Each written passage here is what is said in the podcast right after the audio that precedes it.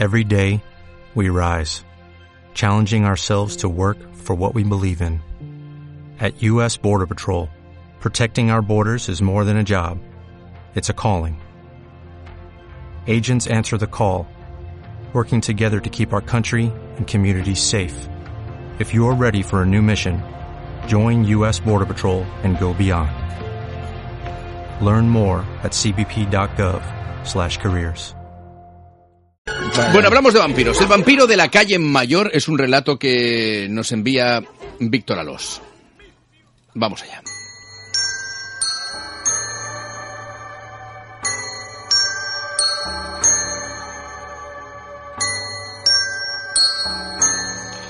El vampiro despertó cuando el sol ya estaba escondiéndose detrás de las montañas.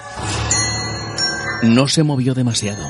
Aunque estaba salvo en el sótano de su casa, notaba la voracidad de los últimos rayos de sol y prefería no salir de la seguridad de su panteón hasta que la última luz se hubiera disipado del todo.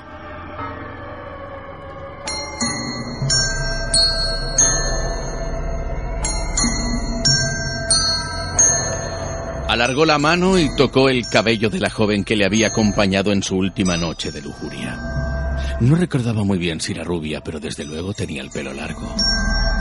Quiso dibujar el rostro de la joven en su mente y se estremeció recordando la sensación que experimentó cuando se alimentaba de su rojo líquido vital.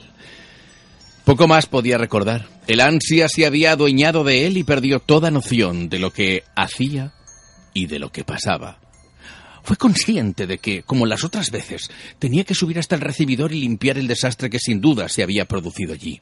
Era un vampiro cuidadoso. Solo mordía brevemente en la yugular y sorbía toda la sangre, sin dejar una sola gota. Pero en ocasiones, el ansia le hacía extralimitarse y había desgarrado completamente la garganta de su víctima. Sonrió con regocijo y se relamió pensando en el festín que había disfrutado. Esta noche volvería a conseguir a una muchacha con la que alimentarse, aunque realmente no le hacía falta volver a comer hasta dentro de un par de días. Mejor. Así presentaría mejor aspecto y su fuerza, ya de por sí formidable, lo sería un poco más.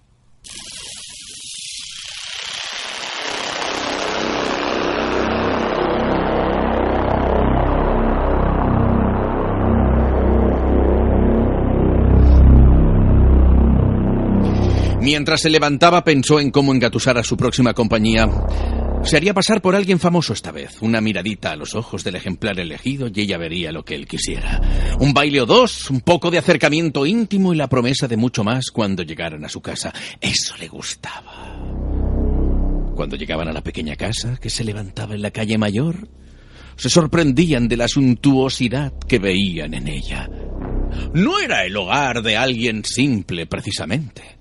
La decoración era pesada, antigua y con mucha clase. El hogar de un aristócrata en mitad de una pequeña ciudad de provincias. Era entonces cuando decidía. A veces se tiraba sobre el cuello sin más, deseando terminar con la palabrería y consumar cuanto antes. Otras mostraba su verdadera faz y dejaba que la chica corriera por la casa. Por supuesto, estaba convenientemente insonorizada y cerrada a cal y canto. Nadie escuchaba sus súplicas ni sus gritos. Dejaba que corriera unos diez interminables minutos y luego, cuando estaba aterrorizada y enrojecida por los gritos, se alimentaba. Prefería una casa en las afueras, pero no había encontrado esta, pero había encontrado esta hacía unos años y la compró para utilizarla cuando estuviera por la ciudad. Debía viajar mucho para no levantar sospechas y tenía muchas como esta alrededor del mundo. Así que, ¿qué decir? En 200 años había aprendido mucho y ya no tenía que salir corriendo de una aldeucha cuando notaban que las muertes de doncellas se multiplicaban. No, ahora estaba una semana en una ciudad y luego se iba a otra a buscar nuevas víctimas y emociones.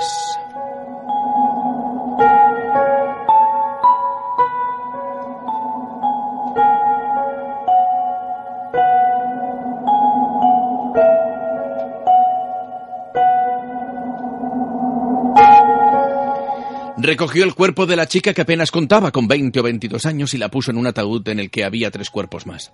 Ya se encargaría luego de descuartizarlas y hacerlas desaparecer. Cuando hubiera un número adecuado de cadáveres. Era inútil arriesgarse continuamente, así que esperaría. Narre recordaría haberle visto con él. Siempre permanecía en las sombras y su cara se desdibujaba en la memoria al cabo de unas horas. Siempre.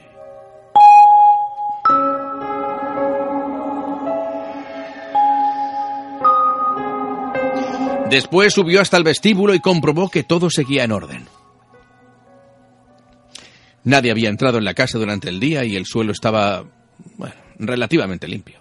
En diez minutos tuvo todo listo y presto para recibir a la próxima pieza. Se acercó a la ventana y miró a la calle. Ahí, en la acera, vio a una mujer sentada, con la mirada perdida en algo y con pinta de estar bastante borracha. Humanos, pensó despectivamente, humanos. Qué patéticos y pueriles.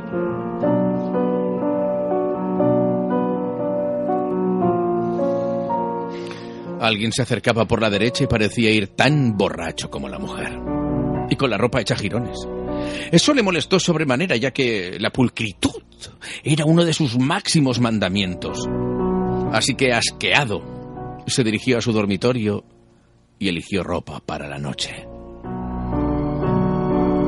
Un elegante conjunto de pantalón de pinzas y una impecable camisa negra. Bajó dispuesto a salir cuando... oyó un ligero sonido en el acceso al sótano.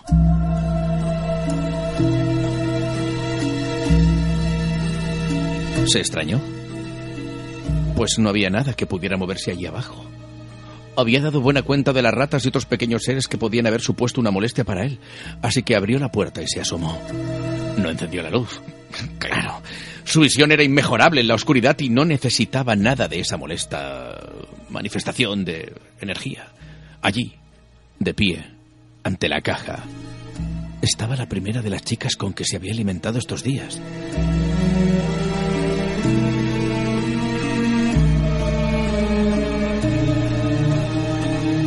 Vampiro se sorprendió. Había cometido un error y se había alzado la chica convertida en una... ¿No muerta? No, no es que no lo hubiera hecho antes, pero, pero es que en esos momentos no necesitaba... No quería compañía. No era bueno para pasar desapercibido tener a un acólito inexperto cometiendo los errores que él mismo había cometido en el pasado y casi le cuestan la... Bueno, lo que él consideraba vida ahora. Pero había algo extraño en su comportamiento. Los vampiros suelen despertar de la muerte muy activos, nerviosos y sin saber muy bien qué les ha ocurrido.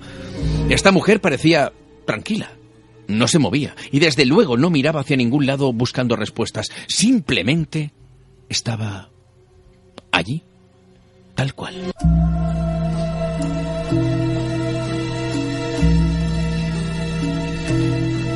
Un movimiento en el féretro de los cuerpos desangrados llamó su atención. Otra de ellas se levantó y con... con mucha torpeza salió de la caja. Con tan mala fortuna que cayó al suelo de cabeza. Su brazo que llevaba por delante se partió. Con un sonido sordo, pero no pareció importarle. No podía ser. Habían pasado como diez segundos y el brazo seguía roto. Desde su emplazamiento el vampiro asistía a la resurrección de sus víctimas y pensaba en por qué el brazo no se había regenerado instantáneamente como ocurre con los suyos, o los de cualquier vampiro cuando se rompen. Quizá el hecho de no tener sangre y no poder sacar energía de ella impedía que su cuerpo reparase los daños sufridos, pero bueno, no estaba seguro. Estaba desconcertado y quizá, si fuera humano, habría sentido un escalofrío en su columna vertebral.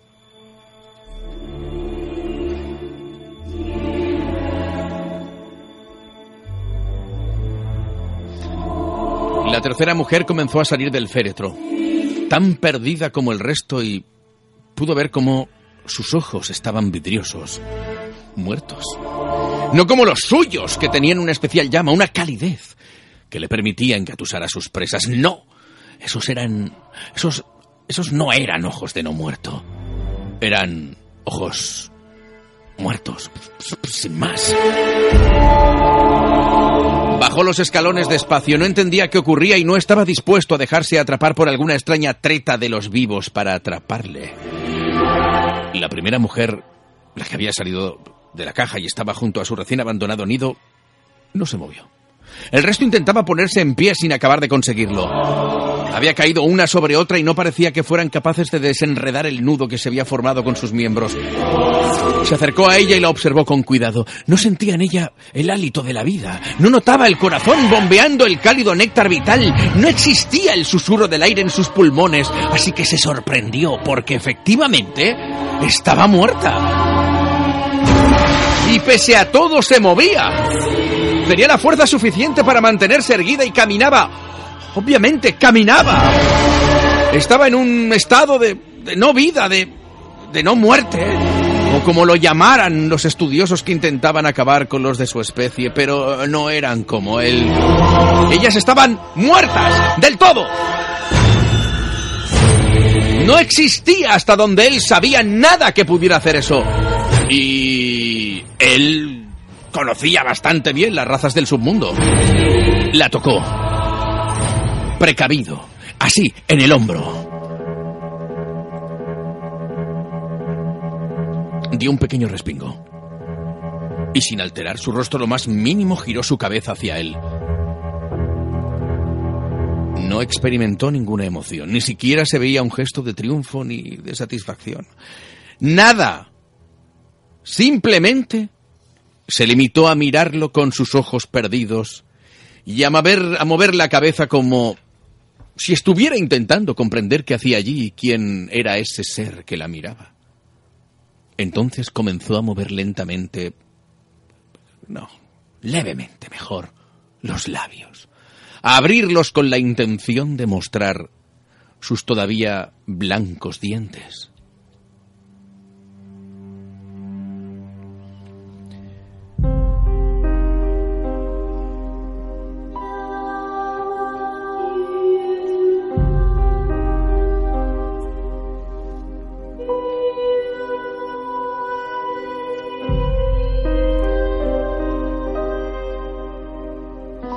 El vampiro la miraba con atención. Tensó su brazo en el hombro de la chica anticipándose a un movimiento brusco de manera que le permitiría mantener la distancia si fuera necesario. No había vivido tantos años sin ser muy precavido y algo le decía que ahora debía serlo y mucho. Las otras tres mujeres ya se habían levantado y de alguna manera le habían percibido también. Se dirigían hacia él con pasos lentos, inseguros. De repente la primera de ellas, a la que él sujetaba por el hombro, se revolvió e intentó acercársele. Instintivamente el vampiro tensó más el brazo y eso impidió que la boca de la chica llegara hasta él. Sabía que buscaba su cuello y aunque dudaba que ese mordisco le hiciera poco más que retrasárselo un poco, sentía dentro de él que no debía dejarse morder. Era una sensación extraña que nunca había experimentado. Un aviso de que debía salir corriendo de allí, poner el mayor número de millas entre él y esa casa y no volver jamás. ¿Era un vestigio de su condición humana o era algo más? ¿Un instinto adquirido en sus muchos años vagando por la tierra como un muerto en vida? ¿Iba a empujarla lejos? Cuando, de un golpe seco, ella se deshizo de la tenaza que le sujetaba.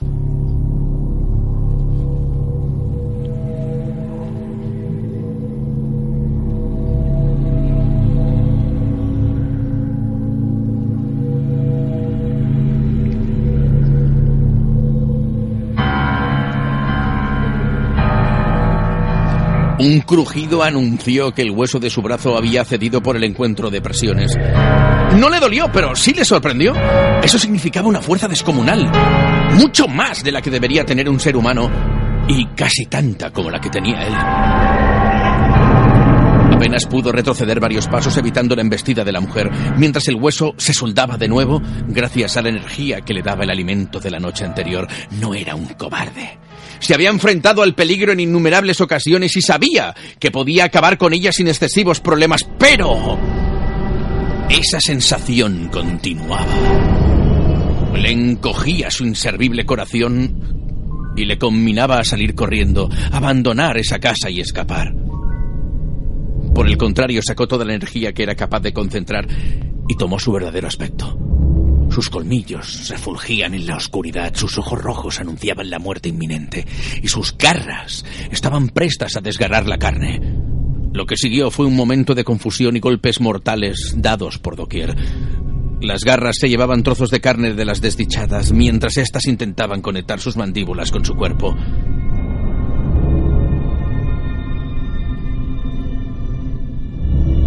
En menos de medio minuto los cuerpos estaban desparramados por los suelos, con los órganos internos diseminados por el sótano. No había sangre, claro, porque ya había dado cuenta de ellas las noches anteriores. Todo parecía haberse calmado y la amenaza conjurada, pero la sensación continuaba presente en su interior. Lo confirmó la primera de ellas que se movió. Fue la chica de la noche anterior que comenzó a moverse hacia él y eso era más que improbable, ya que solo mantenía el intacto el, el, torso. La parte inferior de su cuerpo estaba a tres metros de distancia, sobre el cadáver de la otra de ellas, que también comenzó a moverse poco a poco, utilizando los muñones que una vez habían sido sus brazos. El vampiro se quedó quieto, intentando averiguar qué ocurría. Sus sentidos le indicaban que se fuera de allí. Esta vez les hizo caso. Ya resolvería esto cuando se hubiera calmado, cuando se callara esa voz interna que le impedía a salir corriendo. Subió las escaleras sin mirar atrás, pero sintiendo sobre su nuca los ojos muertos de lo que fuera que habitaba ahora su sótano. Cerró la puerta y se apoyó en ella. ¿Era así como se sentían sus víctimas antes de caer bajo sus colmillos? ¿Era así? Él había sido víctima también, pero maldita sea su no vida si recordaba lo que había sentido. Los cuerpos estaban abajo, pero él seguía sintiendo la necesidad de correr, de alejarse de allí, y por algún motivo, ésta se había acrecentado ahora. Así que cogió la chaqueta de piel que le había, que había elegido para esa noche. Iba a coger a alguien, el primero que se cruzara. Iba a tomar su sangre e iba a destrozar su cuerpo. Necesitaba descargar todo su nerviosismo con alguien fuera. Normalmente elegía chicas porque le recordaba otra ansia que tuvo en su juventud, pero esta vez no quería recrear el acto sexual, quería matar. Dejar el cadáver bien muerto. Miró por última vez la puerta del sótano y se acercó a la de la calle.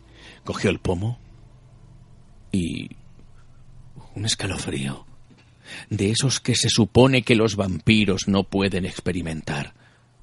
Le recorrió todo el cuerpo. Algo ocurría en la calle, algo que su condición de no muerto temía, incluso por encima de sus percepciones.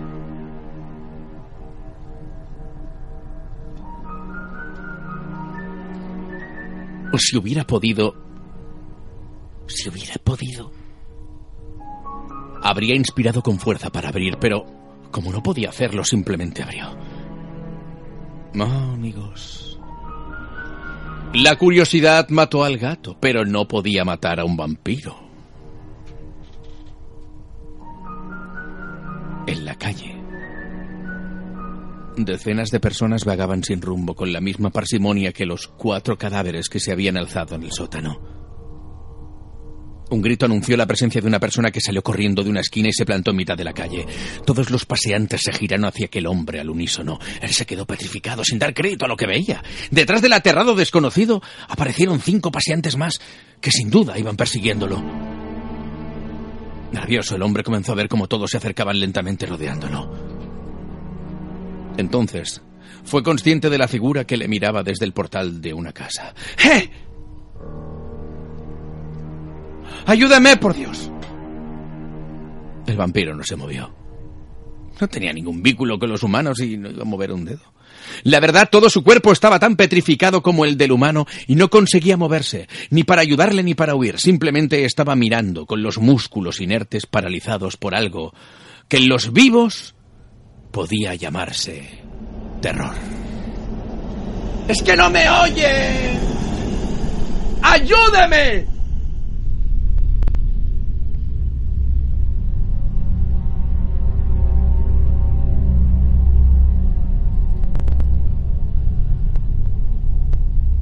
Los gritos del hombre ponían más nerviosos a los paseantes que sin embargo no avanzaban más rápido, como si supieran que no hacía falta, que su presa no iba a escapar.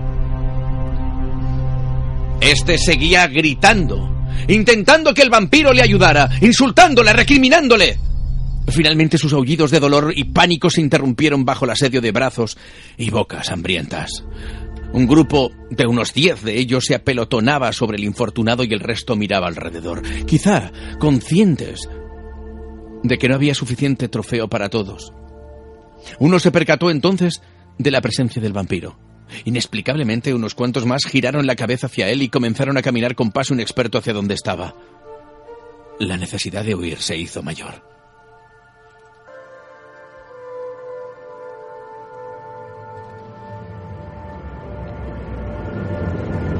Pero el orgullo de dos centurias se adueñó de la situación y con paso firme se adentró en la calle dispuesto a abrirse paso entre la horda de escoria.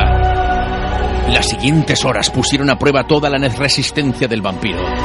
Descuartizaba, mordía, rompía, decapitaba y desgarraba por donde pasaba, dejando tras de sí un rastro de caos, muerte y destrucción. Nunca se había permitido desatarse de esa manera, dejando su libre, dejando libre su más puro instinto de fuerza del caos, pero ahora ni se paró a pensar, ni siquiera eso, ni un segundo. En varias ocasiones fue testigo de cómo un grupo de humanos intentaron ayudarle a masacrar a los paseantes, pero ninguno de ellos consiguió sobrevivir. En un momento, hasta pudo parar unos minutos para alimentarse de un incauto que se puso a su espalda para intentar cubrirle. La falta de luces que se habían apagado hacía unas horas impidió al desventurado percibir la verdadera naturaleza de su improvisado compañero. Unas horas después, solo quedaba él en pie en las calles. Los supervivientes se habían escondido tanto de las hordas de cadáveres hambrientos como del misterioso ser que estaba diezmándolos.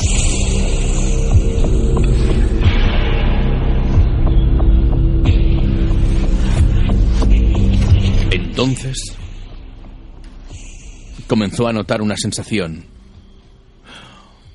Una sensación que ganaba terreno.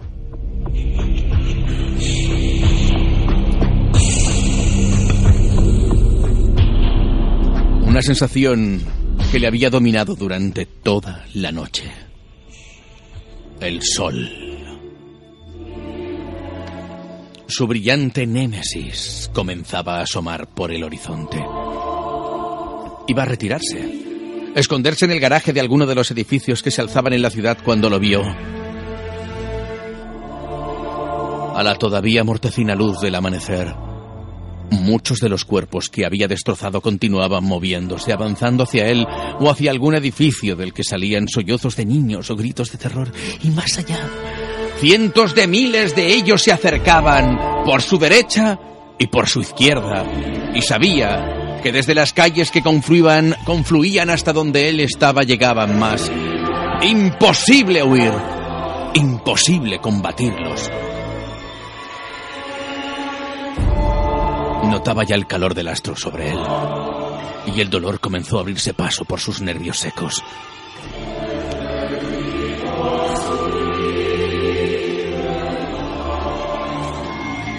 Había llegado la hora.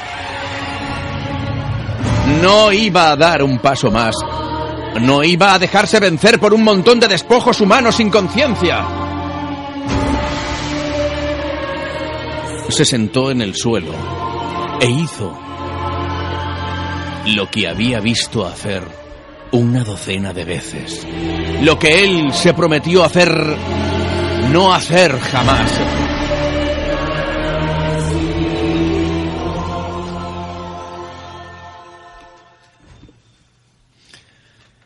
Cerró los ojos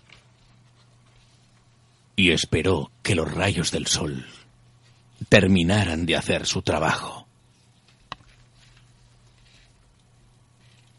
Ellos llegaron antes.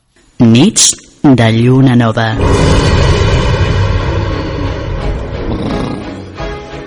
Vaya mezcla. Brutal. O'Reilly Auto Parts puede ayudarte a encontrar un taller mecánico cerca de ti. Para más información, llama a tu tienda O'Reilly Auto Parts o visita oreillyauto.com.